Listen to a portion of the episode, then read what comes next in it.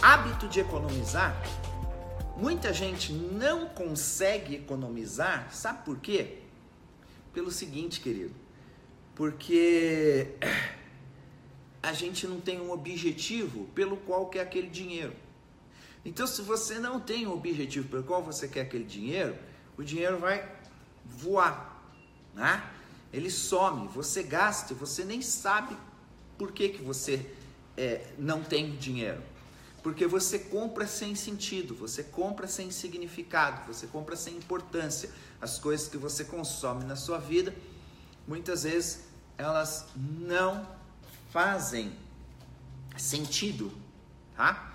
A vida financeira da gente, antes da gente ficar rico, tá? antes da gente ficar milionário, ela depende de uma maturidade, de uma maturidade.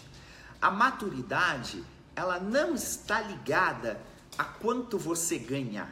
A maturidade, ela não está ligada a quanto você ganha, longe disso, tá?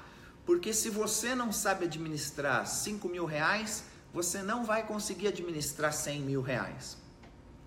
Se você não consegue administrar um salário mínimo, 10 salários mínimos também vai ser um terror com você, tá?